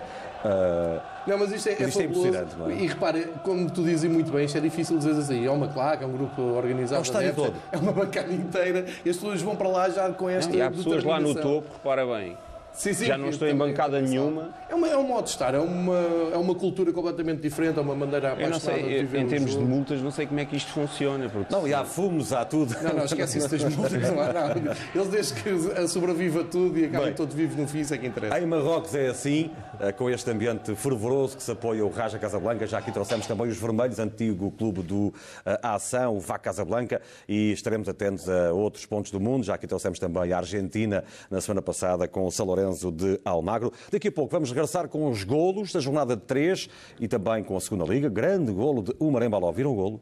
Grande que gol, coisa linda. Você vai ver outra vez esse gol. É um gol sensacional de Umar Embaló, a pérola de Maria Embaló do Benfica. E vamos olhar também para outras pérolas, desde logo João Félix para a página internacional. E já a seguir a um curtíssimo intervalo. Até já. Segunda bola com o futebol em destaque do fim de semana. O próximo jogo do Benfica é em Braga, sem Chiquinho. Ora, o Braga não foi além do empate em Barcelos frente ao Gil Vicente, que já tinha travado o futebol do Porto. Olhamos para os golos dessa partida, empate 1 a 1 em Barcelos, onde o treinador Sapinto do Sporting de Braga mudou a equipa toda em relação ao jogo da Liga Europa de quinta-feira com o Spartak de Moscou. E o Braga entrou forte, marcou logo aos 6 minutos por Galeno, a passe de Rui Fonte. Na primeira vez que Sapinto lhe deu titularidade, o brasileiro ex-Futebol do Porto marcou. A primeira parte foi dominada pelo Sporting Braga. Lembro que durante meia hora, na segunda parte, não houve luz eh, no estádio, fazendo deste jogo, eh, no mínimo, atípico em Barcelos. Acabou já perto das 11 da noite. Entretanto, Sandro Lima, após o apagão, deu luz com o cruzamento de Alex Pinto, emprestado pelo Benfica, com este empate apontado pelo jogador que saltou do banco, o brasileiro Estoril, estreou-se a marcar na Primeira Liga, mas já tinha apontado um golo na Taça da Liga. Aqui está o lance deste desafio. Meus caros, onde a principal curiosidade tem a ver com o facto uh, do Braga ter mudado 11 jogadores, o que indicia que vai jogar com outro 11 na próxima quinta-feira, na segunda mão, onde vai defender a vantagem de um zero da primeira mão. Portanto, se mudou 11, deve mudar outra vez 11 e depois para o jogo com o Benfica. João Gonçalves. Vai mudar outra vez 11? Não, Será este 11? Não, não muda. Eu acho que é, é, evidente que Sapinto olhou para este jogo, quis correr todos os riscos de mudar uh, o 11 literalmente Uh, isto para não subcarregar os, os, jogadores, porque ele não os vai poupar na, na eliminatória. É uma viagem. E eu acho que vai ser um jogo muito desgastante para o Braga em Moscou. E, e ele também percebeu isso. Sapinto percebeu isso e preferiu assumir o risco e por um lado ganha um plantel, não é? Por, por um lado ganhas os 11 jogadores que não têm jogado tanto, uh, vão, vão, vão ao jogo, ficam confiantes. Por outro, uh, custa dois pontos, porque o Braga, na segunda, na segunda parte da partida, não teve arcabouço físico para acompanhar o Gil Vicente mais rodado e que vinha com, com mais futebol nas pernas. Mas o, o sinal acho que é este: é antes de jogar com o Benfica, já a longo prazo, já fez descansar os jogadores que vão ser uh, utilizados na Europa. E depois da derrota em Alvalade, o Braga voltou a não ganhar. Quanto ao Gil Vicente, teve até mais tempo posse de bola, mais remates, olhamos para as estatísticas, uh, João Queiroz, deste desafio. A equipa que já tinha travado o Porto com uma vitória na estreia, volta aqui frente a um candidato a, a, dar grandes sinais e com Alex Sim. Pinto em destaque, fez uma assistência para gol. Joga muito bem o Gil Vicente. Eh, aliás, o apagão é, é seguir uma oportunidade dos gilistas, um remate fora da área e uma defesa do, do, do, Eduardo. Mas por falar em apagões, o Braga já está habituado em casa, não é? É, já está, já, já, já lhe aconteceu noutras já, épocas, já. Em, 2011, 2012, por aí. Acho o Benfica que o diga. Exatamente, já lhe tinha acontecido. Agora, uh, o empate é justo e só, só pecou por tardio. Acho que o Gil Vicente fez, fez mais do que o suficiente para, para empatar. O Braga, lá está, tem um plantel, uh, um plantel muito homogéneo que permite ao seu treinador, à semelhança do que acontecia na época passada com Abel, fazer isto. Muita rotação, rotação e, e, e poupanças de jogadores. Uh, Eduardo, o ex-guarda-redes do Benfica, que regressou esta época ao Braga, ao futebol português. Eduardo foi eleito o homem do jogo, fez cinco defesas. Olhamos também para a estatística. Uma delas fabulosa. Uh, muito bem, há pouco já vimos ali Com a parte dos dedos. Fantástica a exibição de Eduardo, não é? Muito bem mesmo. Foi, Foi estreia, não é? Porque tem jogado o Mateus. Sim, sim, sim. sim. Eu, até me surpreende nesse aspecto, porque geralmente um treinador, quando faz eh, alterações, vai até, sei lá, 8, 9. Ele faz 11 e muda o guarda-redes. Isto é um voto de confiança muito bom também para o E no, na qualidade do plantel, que é um plantel riquíssimo. Sim, sim, sim claro, sim, claro, claro. Mas mesmo, eu já vi plantéis riquíssimos a não, não serem trocas de 11 por 11. E é, é interessante também, porque o guarda-redes titular da época passada, o Tiago Sá, Uh, neste momento ainda não foi utilizado. é o terceiro guarda-redes. Tem jogado Mateus, Eduardo e Tiago Sá ainda não foi utilizado. Verdade. O Famalicão continua invencível. Desta vez empatou no terreno do Vitória de Guimarães. Olhamos também para os dois gols desta partida, ontem à noite. A equipa que esta época voltou à Primeira Liga empatou com o Vitória Europeu a uma bola. Primeiro com Fábio Martins aqui a obrigar Douglas a uma grande defesa. Depois, destaque também para o remate de Denis Poá ao poste da baliza do Famalicão, defendida por eh, Defendi. Isto dois minutos depois daquele remate de Fábio Martins. Grande remate, meus caros, aqui de Denis Paulo, francês e é um jogo ingrato para o Vitória. Pela segunda semana consecutiva, acho que cria as oportunidades suficientes para somar três pontos e sai empatado. E mais do que isso, o gol do Famalicão resulta de já um pontapé de canto favorável ao Vitória de Guimarães. É, é, Para já, este é o gol do João Carlos eh, Teixeira, João Carlos Teixeira servido por Davidson. Sim. Belo gol, não é? Davidson é o elemento mais do, deste arranque de época do Vitória. Agora este, este lance... é o lance do gol que vai dar no gol do Famalicão, como dizia é hoje. É inacreditável. Eu estava a ver o jogo, eu pensei que tinha sido aplicada alguma falta porque ficou tudo ali de braços no ar. Sim. E depois o contra-ataque é, é, exemplar. É uma transição excelente. É, é, exemplar. Uh, acho que aqui o Tony Martins foi otimista Também demais, tiveram sorte. A, a finalização é brilhante. Porque a bola sobra ali para o para o, Fábio, Martins e quase sem ângulo uh, consegue colocar Teve a bola dentro da baliza. Mas esta, esta perda de bola é inacreditável. Num, num Aqui ninguém faz nível. falta. Sim. Parecia uma equipa de, de, iniciados ou de infantis. A equipa ficou a partir daqui. O Vitória multiplicam-se também... muito bem, só que o Vitória, vá lá, construiu muitas oportunidades e depois é surpreendido num, num, lance que já não se usa. Estão também as estatísticas do jogo: 18 remates para o Vitória, 15 para o Famalicão. Jogo com muitos remates. A Guga foi titular no Famalicão, saiu aos 61 minutos. Desta vez, Diogo Gonçalves não saiu do banco. A Rochinha foi titular uh, no Vitória, antigo jogador também do Benfica, fez os 90 minutos. PP Rodrigues entrou aos 72, mais um formado no Caixa Futebol Campos. E Ola John, o antigo jogador do Benfica holandês, foi lançado a 11 minutos do fim, num jogo com mais bola para o Famalicão e mais remates para o Vitória de Guimarães. O melhor em campo, eleito pela Gold Point, foi outra vez Davidson. É, é o elemento mais do, do Vitória, porque ele assume muito o jogo, ele dá-se muito ao jogo, tem muita qualidade a finalizar, mas também tem muita qualidade a assistir, a cruzar. É um jogador que acho que vai ser um dos melhores do campeonato português. O Sporting trepou na classificação com a vitória por 3-1 no Algarve, frente ao Portimonense, que ainda não tinha partido. O início do jogo foi de loucos. Olhamos para os gols também do duelo no Algarve. 1-0 para Rafinha, a passe de Bruno Fernandes logo aos 3 minutos. Primeiro gol na época de Rafinha. Grande gol. Grande gol mesmo, eh, uma flexão para dentro, pé esquerdo.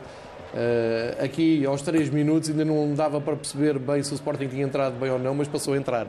Foi, foi fortíssima esta entrada. E aqui é a combinação do Vieto que eu acho que foi realmente o, o ponto mais alto que o Sporting apresentou no campeonato até agora, é o Vieta jogar com o Bruno Fernandes, que é uma discussão muito tida nos fóruns do Sporting e que, pelos vistos, funciona muito bem. Eu costumo dizer que o, o, difícil é tu juntar jogadores maus, agora juntar jogadores bons acaba por resultar. Aqui o penalti de Mateus sobre o Yuri Castilho, o brasileiro que veio do futebol saudita, e depois na cobrança Rómulo Machado, o médio brasileiro ex-Londrina, fez o 2-1. Ainda alimentou a esperança da equipa de António Folha, mas depois, na segunda parte, o Sporting haveria de fazer aos 65, com a terceira assistência de Bruno Fernandes, o 3-1, o bis de Rafinha. Qual foi o melhor gol da jornada para vocês?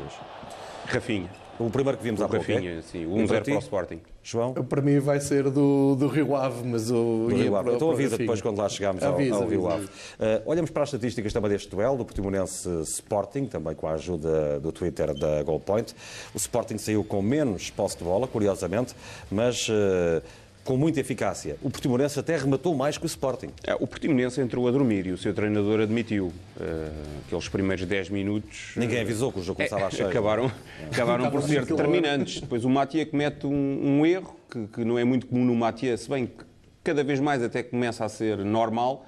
Uh, dá algum alento ao, ao Portimonense, as oportunidades dividem-se, mas o jogo termina uh, com, com, o gol do Rafinha. A partir do 3-1, o Sporting faz a gestão e acaba por garantir três pontos que, que, lhe permitem saltar para a liderança. Por falar em Rafinha, foi eleito o homem do jogo, também com números interessantes, recuperou a bola cinco vezes, dois desarmes, sofreu duas faltas no drible. Em sete tentativas passou três nos passos longos, esteve bem marcou dois golos, três remates todos enquadrados com a baliza. Os números estão do lado dele, mas eu gostei mais do Viete, mesmo pela, Sem dúvida. pela condição de surpresa e pela qualidade que trouxe aquela adaptação à equipa. O Viete, acho que foi no meu ponto de vista, foi o jogador mais do Sporting. O Sporting que, entretanto, chega à liderança do campeonato a par do Famalicão, não é? Sim, vale o que vale, à terceira jornada, mas de qualquer das formas é melhor ir à frente do que, do que correr ah, atrás. É importante para o Sporting depois daqueles 5-0. É, e, e, é muito e, importante. E não é só isso. Na próxima jornada, o Rio Ave tem, tem um excelente conjunto de jogadores, uh, tem um excelente treinador, um excelente treinador adjunto, que, que foi técnico do Benfica até há bem pouco tempo, o Luís Nascimento mas lá está, o Sporting pode aproveitar o facto de jogar em casa com um adversário mais fraco e do Benfica se deslocar a Braga e o Porto ter uma recepção teoricamente mais difícil ao Vitória de Guimarães para partir para o primeiro interregno confortavelmente no topo da classificação. Viramos a página para o Tondela, que venceu pela primeira vez no campeonato, desta vez no terreno do uh, Marítimo, na Madeira, por uh, 3-2. Primeira vitória de Nacho Gonzalez. O primeiro gol foi de Denilson, de penalti aos 45 minutos. O brasileiro emprestado pelo Atlético Mineiro jogava na Arábia Saudita, marcou o primeiro gol em Portugal. Depois, João Pedro, médio emprestado pelo LA Galaxy, entrou em campo e um minuto depois marcou. Mas foi um gol esquisito. Foi, foi o mais difícil ali foi ter falhado. O João Pedro não tem culpa disso e aproveitou para marcar. 2-0, 66 minutos. O antigo jogador do Vitória Guimarães chegou ao 2-0 para o Tondela, nos Barreiros, no estádio da Madeira. Depois, Rodrigo Pinho marcou aos 70 minutos, um minuto depois também de substituir Nanu, conseguiu bater Cláudio Ramos, que já tinha feito uma grande defesa. Acaba por aproveitar este ressalto após uma primeira defesa de Cláudio Ramos, golo de Rodrigo Pinho, goleador brasileiro. É, e o Marítimo fez o mais difícil, conseguiu empatar aqui depois é. por uh, Maeda. Mas quem comete penaltis a este ritmo arrisca-se a perder. Este é o japonês a marcar uh, aos 76 minutos e depois aos 90 minutos, segunda grande penalidade do jogo, não é? Já não estava em campo uh, o homem que tinha marcado, marcado penalti, o Denilson, e então foi chamada à marca da grande penalidade Richardo Alexandre, o médio ofensivo emprestado pelo Internacional de Porto Alegre, bateu o Chaves Silva. Portanto, o primeiro penalti foi de Denilson, depois ele saiu e acabou por ser a Richard Alexandre. Olhamos para as estatísticas uh, desta primeira vitória de Nacho Gonzalez no comando do Tondela. Eu, eu considero, já disse há pouco, vou, vou repetir, uh, é surpreendente, de um lado, o Tondela conseguir um, uma exibição com estes números, são números positivos, a exibição é, é muito convincente do, do Tondela, mas ainda me surpreende mais pela negativa a exibição do Marítimo, porque o, o Nuno Manta tinha prometido uma fortaleza no, no Funchal e jogar, a, a milhar o, o, o máximo de pontos possível. O Marítimo esteve muito longe de fazer uma exibição convincente ou aceitável. Colocou-se demasiado a jeito, muitos erros defensivos e, e acabou por, por ser, para mim, um dos resultados mais surpreendentes desta jornada. E já lá travou o Sporting. Zainadine foi eleito o homem do jogo, olhamos para os números também de Zainadine, mas João Queiroz, a verdade é que o jogo valeu pelos golos, porque pela qualidade do jogo não foi assim tão interessante. Sim, não foi um jogo muito, muito bem jogado. O Tondela Vi o Tondela diante do Portimonense, não gostei, sinceramente.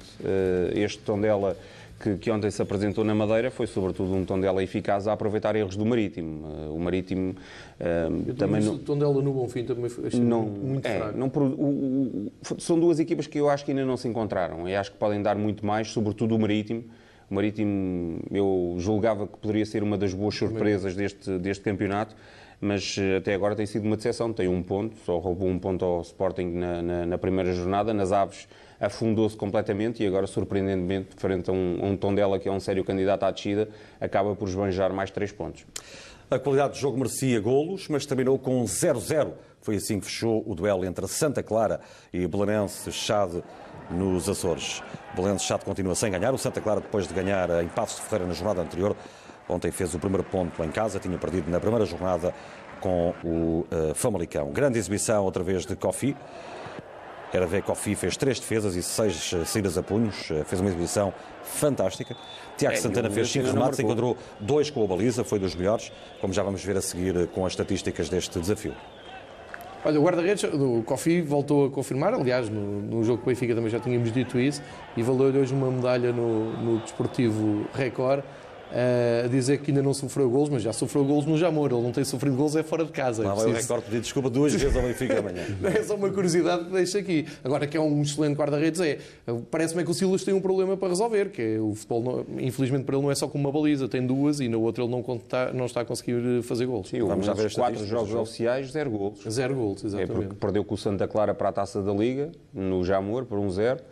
Uh, empatou duas vezes fora a zero, com o Portimonense e com, e com o Santa Clara, e perdeu com o Benfica por, por 2-0 também, uh, num, num, jogo disputado no, no Jamor. Portanto, o, Belenenses não consegue marcar golos uh, e tem uma, uma, produtividade ofensiva, como se verifica neste, neste quadro. Muita bola, mas poucos remates. É, é uma equipa em conclusão, não é? muito curta. Ele também está à espera de reforço e parece-me que isso também é evidente. Kikas é, acho que é curto para, só para para um ataque como o Belenenses quer, mas uh, não deixe de destacar o facto do Silas no fim ter vindo exultar a, a sua a organização defensiva, mas isso já tínhamos percebido até aqui que ele está bem a nível defensivo. Seja como for, eh, para o goal point, Mamadou Kanté, já estamos a ver, foi eleito o melhor eh, em campo e com números que não foram extraordinários, mas que revelam um pouco aquilo que foi este desafio, não é? Foi esforçado, não é? É. Viramos para o, para o Bessa, para o Boa Vista, um Passos de Ferreira 1, com Heriberto Tavares, jogador emprestado do Benfica, ao serviço dos achadrezados, num jogo onde o Boa Vista manteve a invencibilidade. Aqui está o golo, abertura de Alberto Bueno, a bola ainda tabulou em Maracás e depois bateu o guarda-redes eh, do Passos de Ferreira, lançado nesta partida.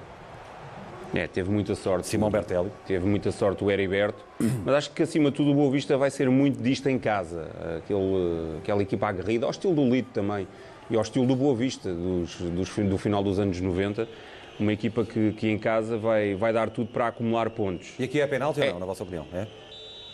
Tenho algumas dúvidas, mas, mas uh, aceito a decisão do, Manuel, do, do árbitro. Manuel Mota assinou falta sobre o Murilo, depois Marco Baixinho empatou o jogo. Primeiro ponto para o Filó, o Filipe Rocha. É, e é um importante. Primeiro gol, primeiro ponto e numa altura uh, voltam agora a jogar em casa. Isto foi, foi bom porque vem da segunda divisão e podiam cair ali num buraco complicado depois de sair. Ainda houve mais chance até ao final da partida. É, o Boa Vista podia ter vencido. Bola na barra. É, criou muito mais situações e parece-me claramente que o Boa Vista é um candidato a ficar na primeira metade da tabela. Uma equipa à semelhança eh, de outras que o Lito treinou, uma equipa sempre muito equilibrada, eh, muito disciplinada do ponto de vista defensivo e, portanto, acredito que o Boa Vista vai fazer uma época muito aceitável. Já o homem do jogo foi Bruno dos Santos, já vimos que o Boa Vista fez mais remates e teve mais posse de bola, já vimos grandes ocasiões, como aquela bola na barra, e aqui o melhor em campo, Bruno dos Santos, o lateral do Passos de Ferreira, eh, eleito sobretudo pelo trabalho defensivo. Oito recuperações de posse de bola, bloqueou dois remates, fez dois alívios, eh, esteve bem. São números muito interessantes. Bons números de Bruno Santos. E o que dizer dos golos uh, em Vila do Conde? 5-1 a vitória do Rio Ave de Carlos Carvalhal, eh, na sexta-feira, frente ao Desportivo das Aves. Que jogo de futebol! Sim, o Rio Ave parece que explodiu. Uh, estava, estava ali numas amarras e estava a precisar de uma, de uma exibição destas, nomeadamente. Meditaremi, que fez um jogo fenomenal. Fez um, um jogaço. É Já- este o, o meu gol da semana, Helder. É este? É este. Explica Pela recepção. A, a jogada é muito boa porque vem da esquerda para a direita. Não sei se consegue ver a jogada toda na repetição, mas a jogada é boa sempre a explorar largura. Agora olha esta recepção. Muito Ele bom. tira da frente, enquadra-se e chuta de pé esquerdo e não falha. É um grande gol. E curiosamente eu hesitei entre o gol anterior e depois o que vamos ver do gol do, do Aves, que é já o 5-1, que é do menino eh, com um apelido conhecido, que é o Enzo Zidane. Também pela recepção que fez. Já vamos ver a seguir, vale, a- vale a pena. É um excelente gol. Portanto, Taremi marcou aos 10, aos 22 e aos 52. Nuno Santos, ex-Benfica, marcou aos 55. F- eh, Filipe Augusto também marcou neste jogo grande penalidade. Penalti. Portanto, dois ex-jogadores do Benfica e o iraniano Mehdi Taremi marcaram. Eh, Lembro que o Filipe Augusto tinha uma, falhado uma grande penalidade no Falhou, jogo anterior. Agora mereceu a confiança de Carvalhal. Nem tinha acertado na baliza, mas E o filho de. Zidane, Enzo Zidane, também marcou. Aqui está Augusto. o Filipe Augusto, desta vez não perdoou. Na outra baliza tinha falhado, E tinha atirado para o tinha lado atirado ao lado, acertou na. Eu acho que o Rio Ave vai fazer um bom campeonato. O Rio Ave em Famalicão informou... Olha, vê só esta, esta recepção do, O filho do, do, do Zidane. do Enzo. Enzo Zidane, que jogou no É, Real Madrid, é, é, filho de é a Zinedine recepção Zidane. orientada. É Quem sa- fabuloso. quem sai aos seus, não é? Fabuloso, Portanto, é. Superioridade total do Rio Ave. Eu acho que o Rio Ave vai fazer um bom campeonato. Em Famalicão informou dos erros que cometeu, tanto defensivos como ofensivos, muitas falhas e também do facto de estar sem competir 15 dias. Pode parecer que não, mas nesta fase inicial da temporada, os jogadores terem estado 15 dias parados talvez tenha sido um, um empecilho para, para o Carlos Carvalhal. Grande exibição do Rio Ave, onde também está Luís Nascimento, o irmão de Bruno Lage, o antigo técnico eh, Luís Nascimento da formação do Benfica. Mehdi Taremi, fixe este nome, jogador que foi a figura da jornada com o hat-trick. Pois, O iraniano. vamos- vamos ter Ele abdicou de ganhar até mais dinheiro noutros É países para vir para cá, para, para, para, para se lançar É, na e o Europa. Carlos Queiroz diz que eu tem muitos predicados. Vamos esperar. Não é, não é, não é um jogador que eu, que eu conheça particularmente. Eu Vi, não. vi este jogo apenas. Ah, mas já tens Espero aqui que um cartão de confirme. visita. Sim, sim, sim, sim. Espero que confirme tudo de bom que deixou na, na noite da última O sexta-feira. Queiroz dá grande moral e até diz que o tratava por pai lá no, no Irão e gosta, gosta muito dele. Isto tem muita qualidade, pelo menos deste jogo. É o segundo iraniano a marcar na, na Liga Portuguesa. Em Setúbal não houve golos. Aliás, o Vitória de Setúbal continua sem vencer. Empatou na abertura da jornada 0-0 frente ao Moreirense. Olhamos para esse desafio, onde a equipa sadina teve ligeira vantagem na posse de bola e conseguiu fazer 18 remates para 5 do Moreirense. Apenas um enquadrado em 18 por parte do Vitória de Setúbal e dos 5 do Moreirense, dois enquadrados. Isto só pelos números eh, revela que há aqui uma falta de pontaria inacreditável do Vitória de Setúbal. Ah, mas mas em termos de é produção só de jogo, eh, o Moreirense tem mais futebol que o Vitória de Setúbal. Ah, e sem dúvida nenhuma. Deu a O Vitória de Setúbal o jogo. fraquinho, fraquinho neste jogo. Muito fraquinho, já tinha sido muito fraquinho também com, o- com o Tondela, tive a oportunidade depois de ver os dois jogos. Até fico surpreendido no fim o treinador adjunto do Vitória de Setúbal vem dizer que o O processo... Cássio eh, Santos, não é? Sim. O Cássio Santos viu um jogo completamente diferente. Ele, ele- ele tem que fazer, aquilo é o, é o papel dele, tem que se calhar é mais, mais para dentro, mas eh, falar aos, aos microfones do operador no final do jogo e dizer que o processo está bom, eu ficaria preocupado, porque acho que não está nada, nada bem. E, e de- deixe-me só dar aqui esta nota: não é pelo Mourinho ir ao, ao estádio do Bonfim, que é pé frio, como já estão a dizer em, eh, em Setúbal, não é por nada disso, é que está muito fraquinho o trabalho do Vitória. Aí estão os números do jogo. Pois, os números não refletem a exibição do, do Vitória e acho que internamente eh, a leitura será bastante distinta de- das eh, eh, declarações que foram, que foram proferidas. Aliás, acredito até que o treinador do Vitória, enquanto comentador, não, não, não tivesse a veleidade de ser eh, tão audaz na forma como avaliaria os Chadinos. Treinador adjunto, porque o grande Sandra, que é o treinador, sim, mas tem outra moral. Em termos não é? de, estar, do de, Sandro, que é uma grande de de inscrição Setúbal. na, na Liga, é, é o Acácio, que é- Claro, que é, o o treinador Sandro do é uma Vitória. grande figura do Vitória de Setúbal, um grande nome do. Vitória. Ah, o homem do jogo foi José Semedo. É, é, O é amigo do por- Cristiano Ronaldo fez 10 recuperações de posse É de bola, isso, fez era um o, que eu grande ia, jogo. era o que eu ia dizer. É pelas 10 recuperações de, de bola. E isso explica também muita coisa do que tivemos agora aqui a dizer, não é? Viramos a página já para a jornada 4, olhamos para os duelos da próxima jornada. Ah, meus caros, ah, a próxima jornada tem aqui jogos muito interessantes. Desde logo o Braga-Benfica para fechar em beleza, há um Porto-Vitória de Guimarães e há um Sporting Rio Ave. São três jogos ah, que prometem muito.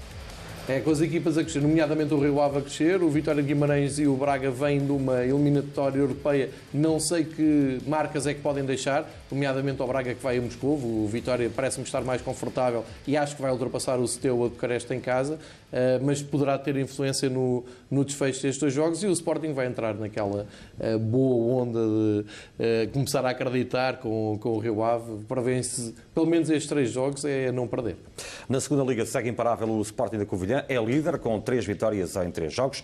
Nesta jornada 3, destaque para a vitória do Benfica B na abertura por 2 a 1 frente ao Oliveirense. Estes são os golos. Contava a ver os resultados desta jornada, onde a equipa do Sporting da Covilhã eh, conseguiu vencer por 1-0 Vila Franquense. Mas para já eh, destacamos os golos, eh, porque o Marimbaló entrou para agitar o jogo. Pedro Henrique fez o primeiro da partida para o Benfica B, mas depois o 2-0, meus amigos, é qualquer coisa de extraordinário que estes adeptos viram no Caixa Futebol Campos. Isto que é um bom movimento do Pedro Henrique. Tinha acabado de entrar o Umar embalou, uma sim, assistência sim, sim. e depois um gol. E o jogo estava a pedir o Umar embalou. E ele devia estar farto estar no banco também. da maneira como ele pega na bola para fazer este cruzamento, a ver o Pedro Henrique. E depois, como vem para dentro convicto aqui, à recepção, a bola morre ali, não é? E depois esta inspiração, a chamada banana no ângulo, isto é fabuloso. E se o Umar foi disputado na, na temporada passada, lembro-me pelo menos pelo Leipzig. Olha, estava lá o Pradão, que foi antigo jogador do Benfica e do Chelsea, que é olheiro do, do, do Leipzig e falou para a BTV. A BTV entrevistou antes deste jogo, ele estava ali para ver o jogo e viu, levou este, este gol como este cartão, cartão de, visita. Agora já sabes que se quer só aqueles 20 milhões do ano passado não vai chegar. Grande gol, não é? É, um grande gol, gol do Morimbaló, mais, mais importante do que, do que tudo isto, os três pontos que o Benfica averbou. Ainda houve este gol, não é, João? É. Assustou um pouco. Assustou um pouco, mas parece-me que o Oliveirense, em termos ofensivos, uh, lá, tem poucas uh, unidades que possam fazer a diferença no, no, no seu ataque. Parece-me que o Oliveirense vai ter muitas dificuldades para garantir a manutenção. Agora o Benfica, é, o Benfica, seis pontos em, em três jornadas, ainda para mais depois de uma goleada, acho que era de todo em todo importante garantir uma vitória. Na tabela classificativa, então, temos Sporting da Covilhã e Penafiel na frente. O Sporting da Covilhã com 9 pontos, Penafiel com 6 pontos. Cá em baixo, uh, Oliveirense e o Casa Pio. O Benfica está na, na, quinta posição desta segunda liga, muito competitiva, João Queiroz, com equipas uh, que ainda não conseguiram abrir, não é? Ainda não abriram Sim. a corrida para, para a subida de divisão, a não ser que o Sporting da Covilhã do Ricardo Soares começa aqui a ganhar alguma distância. Vamos ver. O, o Eu já Sporting... vi corredores ganharem volta a Portugal com fugas inesperadas no início e nunca mais ninguém os acabou. E não levaram a sério e depois era muito E mais, e mais, do que, mais do que os nove pontos, eh, salientar que o Sporting da Covilhã ainda não sofreu nenhum gol. Tem cinco golos marcados e nenhum sofrido. Será que é desta? Volta a faz falta, faz falta Há muita concorrência aos Chaves, o Penafiel, eh, este Farense com, com, o Sérgio Vieira também, também está, perdeu esta jornada, mas está a fazer uma boa campanha e, portanto, vai ser uma luta muito interessante ali com 8, 9 equipas. O Estoril é a primeira vez que, que faz 3 pontos no, no campeonato, é, foi desta. E já, já, foi afastada a taça da Liga. Pois, mas, e viu-se a está a ganhar bem, embora tenha ganho agora. Mas vamos olhar para a próxima jornada também, porque precisamente temos aqui um duelo interessante entre o Académico Viseu e o, e o Sporting da Covilhã, mas uh, o mais interessante na perspectiva dos benfiquistas está ali sublinhado, uh, que é precisamente o Cova da Piedade Benfica B, uh, que será no dia 31 de agosto, ou seja, no sábado, às 6 e um quarto. Portanto, sábado, às 6 e um quarto, bem perto do Caixa Futebol Campos, o Benfica Uma viagem curta. É. Margem Sul. Aqui é uma vantagem, não é? Sim, sim. O Benfica vai, vai jogar certamente com a presença de, de, de muitos adeptos. Acredito sinceramente que eh, terá uma boa oportunidade para, para continuar a, a, juntar vitórias e a acumular pontos. O Atlético Madrid, na Liga Espanhola, segue imparável na frente, com João Félix a fazer a primeira assistência para golo da temporada. Ainda brilhou com este pontapé acrobático. Era qualquer coisa no terreno do Leganés, municipal de Butuarque. E é um dos sítios onde o Atlético Madrid ainda não se tinha dado bem. Nunca tinha ganho em Butarque e foi com uma assistência do Félix conseguiu, conseguiu fazê-lo. Portanto, o Félix ajudou e, e, de que maneira? Aí está o golo. E depois há uma jogada que é esta do Morata, não é? Se ele dá a bola ao miúdo, exato. é que ele não deu a bola ao miúdo aqui? E ele viu, o, o, o, João reage daquela maneira, porque aqui ele tenta mesmo marcar, não é? Era Sim. muito mais fácil ele assistir. É ele aquele egoísmo natural do, do, do, ponta, de lança. Portanto, foi um jogo marcado pela assistência de João Félix, como dizíamos há pouco. Podemos observar novamente esse momento, o passe para o gol de Vitolo, que deu a vitória ao Atlético. Não brilhou, mas ganhou. Lá vai com duas vitórias em dois jogos, o que não Um pode zero. dizer o Barça, nem o Real Madrid, que empatou Exatamente. nesta jornada. E a marca diz que foi o João Félix que inventou este gol. E foi mesmo. E há também um pormenor que não passou em claro nas redes sociais e na imprensa espanhola. Aqui está o pormenor de João Félix, delicioso, não é? Mais um. É, ele, ele assume isto com uma, com uma simplicidade, ele promete muito esta época. Vai ser grande cabeça de cartaz da La Liga. Quatro golos, quatro assistências nos primeiros sete jogos de João Félix no Atlético Madrid, entre particulares e oficiais. Grande jogo, grandes golos em Barcelona. Barcelona-Betis, revejam eh, como foi esta partida, com Messi e Soares na bancada no Camp Nou. Eh, Estamos a ver imagens desse Barcelona filhos 5, ao gol? Betis 2.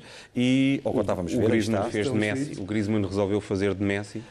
O E até- Nelson Semedo foi titular e fez uma assistência. Exatamente. Fez. E até há um. Este é o primeiro gol, não é, João? É, Fekir do Nabil. Fekir. Fekir é um grande reforço, 20 milhões de euros.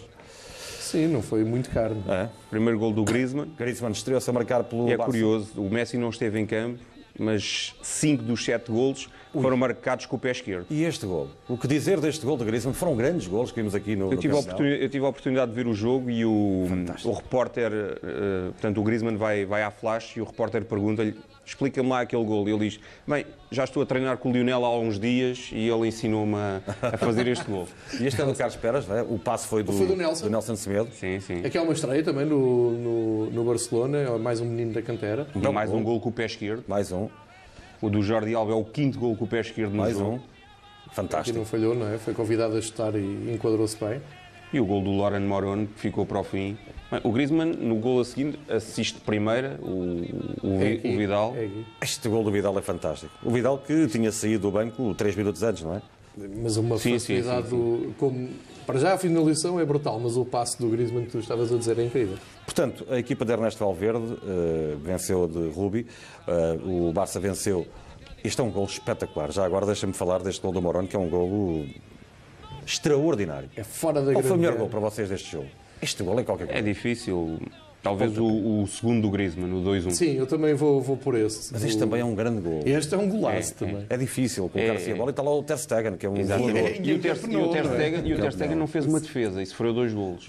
Porque o Betis foi uma equipa muito, muito recuada, muito Mas o que é que já no ano passado sentiu algumas dificuldades o Barça para controlar o, o Betis? Que, Era, Perdeu por Também. 4-3, Setien, o ano guarda-redes passado, casa, uma grande exibição do Júnior e Firpo, que agora é, é- é jogador do Barcelona. Vamos olhar também para a vitória do Celta por um 0 frente ao Valência, com a titularidade e também com a presença durante 90 minutos de Gonçalo Guedes. Rodrigo, o ex-avançado do Benfica, saiu do banco durante a partida, mas a equipa de Fran Escribá, o antigo adjunto de Kika Flores do Benfica, venceu por uma bola a zero com o gol do uruguaio Gabriel Fernandes. Ao Valência falta fechar a janela de transferências porque há muita instabilidade com o facto do Rodrigo ter saído a qualquer altura. Tanto que ele estava no banco, entrou, mas ele não entrou bem. Há ali muita instabilidade no plantel do Valência, que acaba por ser uma vitória natural do, do Celta, que até falha aqui. E o Silesen faz uma, uma defesa Sim, no sim, defesa, sim. Falou-se Não, dele o Benfica. que é o diretor desportivo, e o Marcelino, que é o treinador, não se estão a entender com a, com a direção. Olha, já estamos a ver aqui eh, o outro jogo, que é o, o Alavés 0, Espanhol 0. Corchia fez a estreia, o ex-jogador do Benfica, Sim. pelo Espanhol, e aqui está ele, fez o único remate do Espanhol nesta Sim, partida. sim, sim. Foi uma Espanhol- vergonha, só fizeram um remate. Sim, sim, o espanhol, o espanhol livrou-se de, de boa porque não fosse o seu guarda-redes e o desperdício do Alavés teria eh, arrancado o campeonato com duas derrotas O consecutivas. Ferreira entrou na parte final, não, não jogou muito tempo. Quem já está no, no Lille é Renato Sanches, o ex-jogador do Benfica e do Bayern de Munique, trocou os alemães eh, pelo Lille e não esconde que está aliviado e feliz e não esconde também que Luís Castro, o diretor desportivo português do Lille, foi decisivo eh, para convencê-lo a ir, neste caso Luís Campos, não Luís Castro, também é Luís, eh, também foi treinador, neste caso Luís Campos, o seu, seu nome, seu dono, foi decisivo para levá-lo para o Lille. Foi uma conversa muito boa, já falo com o Luís há algum tempo e, e ele sempre quis que eu, que eu viesse para aqui, mostrou, mostrou muito interesse em mim. Foi também por isso que eu, que eu escolhi eh, o, o, o Lille, porque a conversa foi muito boa e os planos aqui para mim foram, foram, foram bons, foram aquilo que eu, que eu pretendia, por isso foi, foi o que decidiu vir para aqui. Sinto-me bem, sinto-me contente por estar aqui foi aquilo que eu desejei para mim, por isso espero que corra tudo bem e, as pessoas aqui recolheram muito bem, acolheram-me bem estou contente por estar cá. Tenho, tenho, sempre tive uma boa relação com o Fonte, tivemos sempre uma boa relação os dois aqui na seleção portuguesa, dávamos sempre muito bem e trocamos algumas mensagens, ele falou muito bem sobre o clube e cheguei a uma conclusão que este era o projeto bom para mim. Lille uh, conseguir contratar Renato Sanches fez bem a João Queiroz? Fez, porque não jogava no Bayern de Munique, tinha completamente a porta fechada e, e vai ter a oportunidade não só de, de, jogar com maior regularidade, como de uh, se apresentar na Liga dos Campeões e num campeonato também muito competitivo como é, o, como é a, Liga, a Liga Francesa. Está no vice-campeão, não é? é e, este ano, e este ano, com a novela em torno de Neymar, agora com as lesões de Cavani e Mbappé, isto promete ser mais equilibrado, até porque o PSG já perdeu em Rennes. E é bom lembrar que os Ares de França lhe trazem boas memórias, porque foi lá que se sagrou campeão. E foi em Lille que ele fez uma das melhores exibições no Europeu contra a Croácia. Tal e qual. Foi talvez o melhor jogo dele no Campeonato da Europa. Ainda por França, Paulo Sousa conseguiu a primeira vitória, venceu por 2-0 em Dijon. Um jogo que fica também na memória para uh, os benfiquistas que o seguem ainda. O Loris Benito não foi um jogador muito utilizado no Benfica, mas marcou neste jogo, uh, depois de Wang Weizhou, o coreano, ter feito o primeiro para a equipa de Paulo Sousa. Lá apareceu o João Gonçalves, o Benito, para mostrar sinais de vida. Já tinha sido campeão no Young Boys, agora está com Paulo Sousa no Bordeaux. É, ele, ele, na Suíça foi, foi feliz e aqui não, as coisas não estão a correr nada bem ao Bordeaux, nem, nem a Paulo Sousa. Eh, e o Paulo Sousa precisava muito, muito desta vitória. Eh, já havia matéria suficiente nos jornais para pedir a cabeça como treinador. Um patrocinador e... disse então, à direção. Exatamente, que já, já chegava. e eles vão a Dijon e sacam esta vitória 3-0, é um balão de oxigênio. E o Loris Benito teve interferência direta no resultado com um belo gol. E agora, o, mau, o, a má notícia para o Paulo Sousa é que o próximo cliente é o Lyon, que está numa forma incrível. Oh, Benito, aí está ele a marcar ele. neste desafio, Benito, a marcar um golo pelo Bordeus. Já a Di Maria fez uma assistência e falhou um penalti, que é a assistência para o golo de Marquinhos no 4-0 do PSG. O Di Maria está numa forma em que parece que é mais fácil marcar cantos do que penaltis. Ele vai fazer o penalti e depois faz. Os cantos estão, estão a sair bem. E a impulsão do Marquinhos é inacreditável, não é? Parece que foi lá do segundo andar para baixo. Olha, quem marcou foi o Raul Jiménez. Vamos ver o gol de Raul Jiménez. Foi de penalti numa, num empate que se chegou graças ao Raul Jiménez, já mesmo, mesmo a acabar o, o Essa o foi a invencibilidade do Nuno Espírito Santo.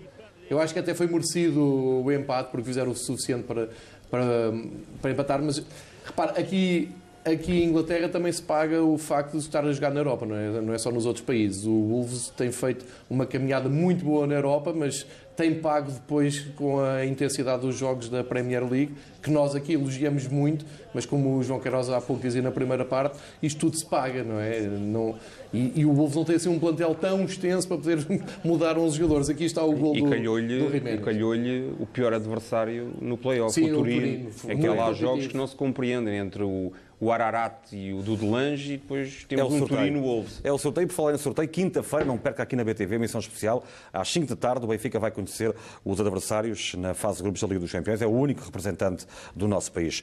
Por falar em portugueses, eh, João Cancelo eh, estreou-se com a camisola do City, entrou já na reta final eh, para marcar Sim, um ponto. uma vitória é? por 3-1. O City já estava a ganhar quando ele entrou. É uma mas... entrada mais simbólica que outra coisa. É. Olhamos também para os golos, depois das imagens do momento da entrada de Cancelo. Vitória 3-1. Aqui o Ederson começou muito bem, com uma bela defesa. É preciso dizer que o City entrou em campo sabendo que o Liverpool já tinha ganho ao Arsenal e, portanto, não podia voltar a perder pontos como tinha empatado com o Tottenham em casa e fez depressa a vida. Aqui o Guardiola também não poupou muitos jogadores, por falar em intensidade e rotação. O Bernardo Silva, eu sempre vejo o Bernardo Silva de início, acho que o Guardiola está com 100%. É a ideia que eu tenho. E o jogo saiu muito bem. E a grande surpresa é o Sterling estar numa, com uma veia goleadora impressionante. É o melhor marcador do campeonato com o Tim Pukki. E acho que é, acaba por ser surpreendente.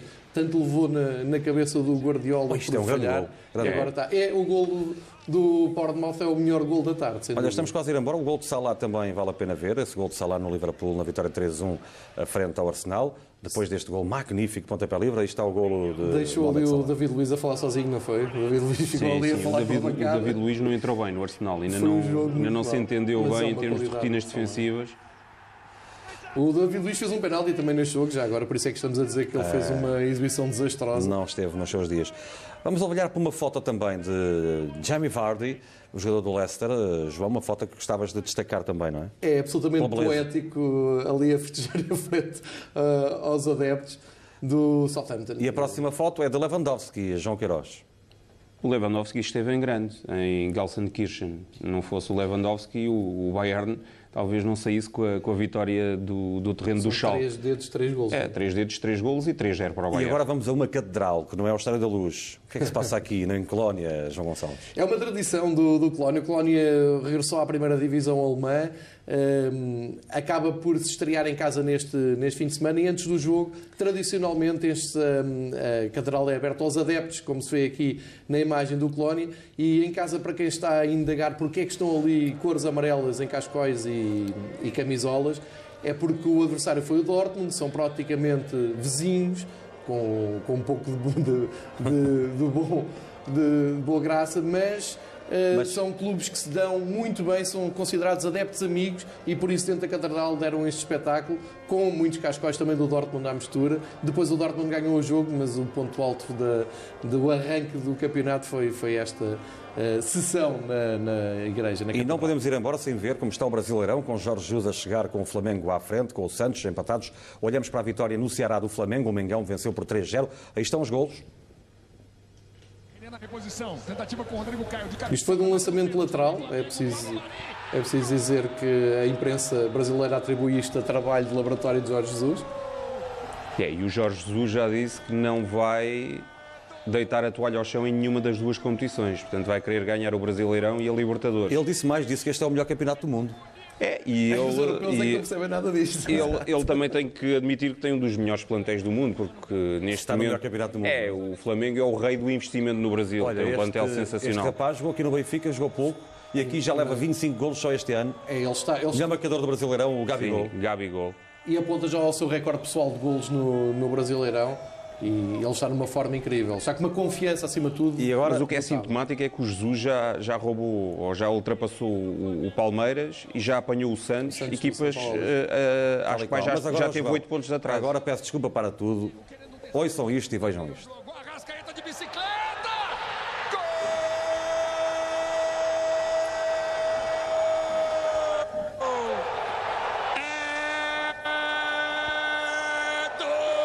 É Sabes como é que. Isto é candidato a prémio Puscas, não é? Sabes como é que era o título hoje da- do- dos jornais do Rio, que era o lance? É Puscas pariu. Tal e qual.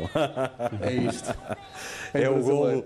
golo candidato a Puscas, sem Sim, dúvida sim, alguma. sim, É um Fechamos da, da melhor forma. Muito obrigado, João Gonçalves e João Queiroz. Obrigado, assim vai o futebol nacional e internacional. Sempre assim, depois da jornada no segunda bola, olhamos para os golos, para as jogadas, eh, para as eh, estatísticas e também para os factos que marcaram o fim de semana. E, claro, com a análise de João Queiroz e de João Gonçalves. Boa tarde.